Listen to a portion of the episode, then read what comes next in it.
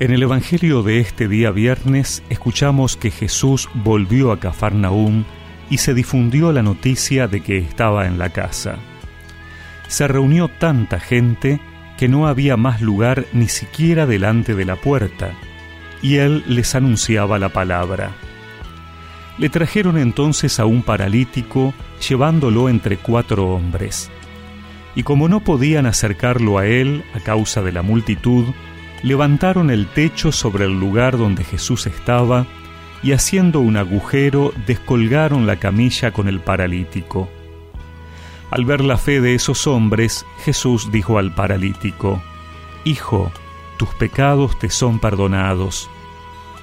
Unos escribas que estaban sentados allí pensaban en su interior, ¿qué está diciendo este hombre? Está blasfemando. ¿Quién puede perdonar los pecados sino solo Dios?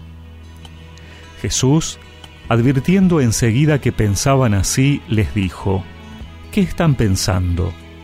¿Qué es más fácil, decir al paralítico, tus pecados te son perdonados, o levántate, toma tu camilla y camina?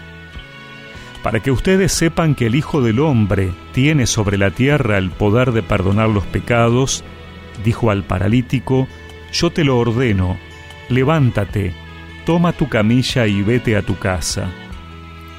Él se levantó enseguida, tomó su camilla y salió a la vista de todos. La gente quedó asombrada y glorificaba a Dios diciendo, Nunca hemos visto nada igual.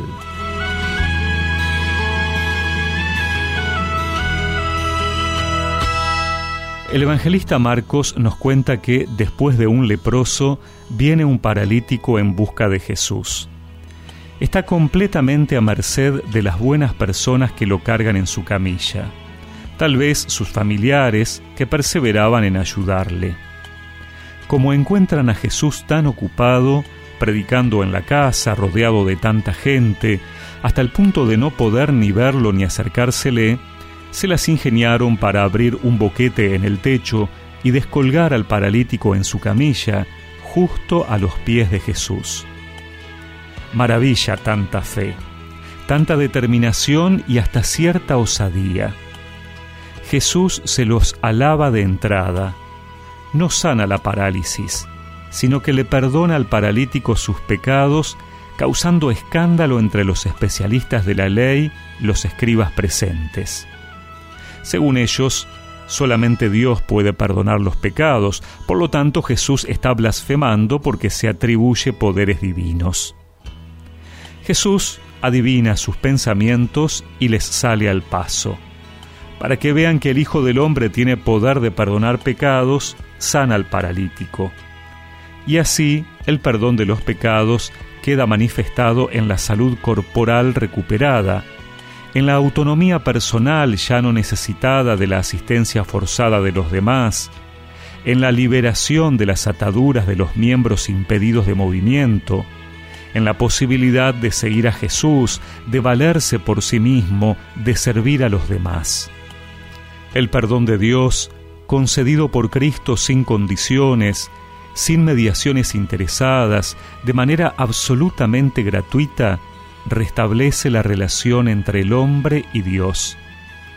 Jesús va a lo profundo.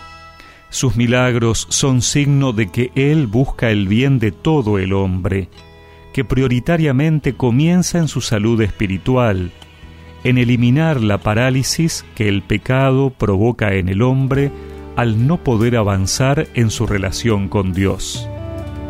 Hoy yo me acerco clamando para que sane Señor toda mi alma, mi vida entera y todo lo que quieras tú. Por tanto tiempo he sufrido se apiada de mí. Por más que intento, nada yo puedo por eso vengo a ti. Y recemos juntos esta oración. Señor, sáname de mis parálisis espirituales que no me dejan caminar en tu presencia. Perdóname mis pecados. Amén y que la bendición de Dios Todopoderoso, del Padre, del Hijo y del Espíritu Santo los acompañe siempre.